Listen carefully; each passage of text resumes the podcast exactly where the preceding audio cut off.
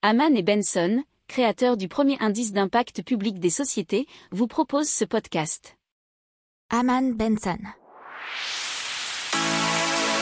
Le journal des stratèges. Boris Kalt.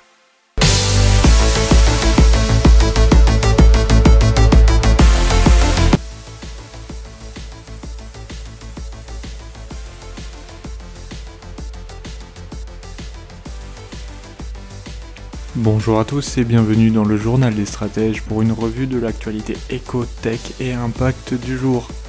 Avec à la on va vous parler aujourd'hui de Air France et des aides accordées par l'État français, dans l'écho du déficit de la France, ainsi que de Crédit Suisse et de la suite de la perte liée à Archegos.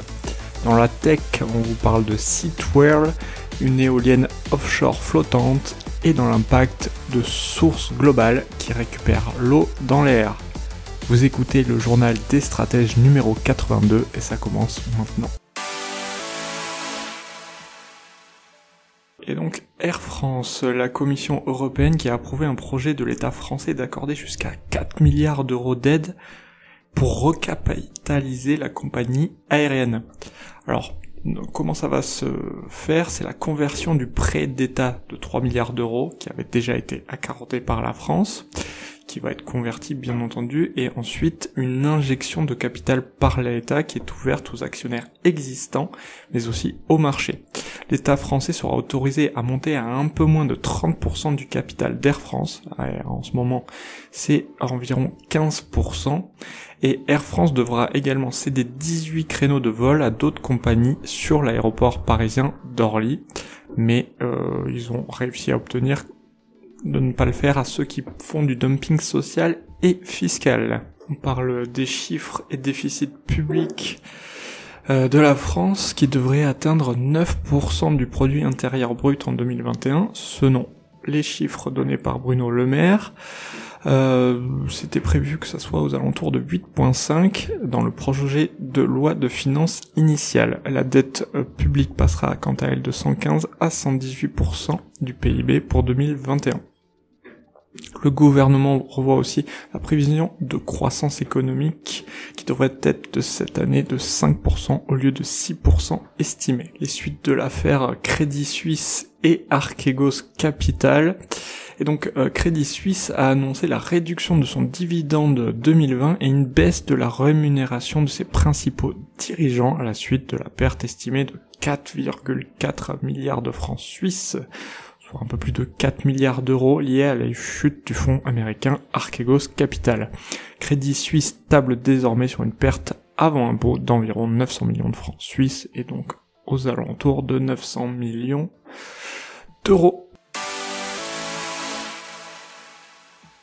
On continue avec les énergies renouvelables et Seatware qui développe un concept d'éolienne offshore flottante à axe vertical. Alors, elles sont apparemment plus simples à installer et à entretenir et donc moins coûteuses que les turbines classiques. Euh, le premier prototype de Seatwhirl a été installé et connecté au réseau au large euh, en 2015 sur la côte ouest de la Suède.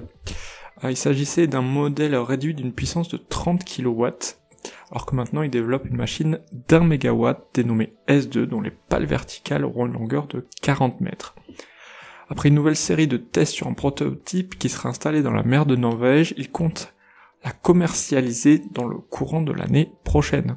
Dans une étape ultérieure, l'entreprise projette la conception d'un modèle plus puissant de 3 à 8 MW pour les projets de parcs offshore. Bon, alors c'est dans le cadre de la stratégie de développement des énergies renouvelables marines que l'Union européenne a financé le projet de SeaWorld à hauteur de 2,48 millions d'euros via l'accélérateur EIC, European Innovation Council, à quoi se sont ajoutés 0,5 millions d'euros dans le cadre du programme Interreg. On continue avec Source Globale qui transforme l'air en eau si on veut, puisque c'est ils ont mis au point des hydropanels capables de fournir de l'eau potable à partir d'air, de soleil et surtout d'une technologie de pointe brevetée avec un panneau solaire qui, on peut dire, agrémenté d'un réservoir. Il est alimenté par des cellules photovoltaïques, des ventilateurs qui aspirent l'air pour qu'un matériau hygroscopique qui absorbe l'humidité emprisonne la vapeur d'eau. Alors, chaque panneau peut produire 3 à 5 litres d'eau par jour et en stocker 30 sans nécessité d'infrastructures coûteuses. La société assure en outre que l'eau obtenue est supérieure aux qualités aux standards euh, internationaux. Euh, alors ils sont fabriqués avec des matériaux à 91% recyclables et chaque hydropanel permettrait d'économiser plus de 50 000 bouteilles en plastique au cours de son cycle de vie, c'est-à-dire 15 ans, et deux panneaux élimineraient l'équivalent en valeur euh, de CO2 d'une voiture.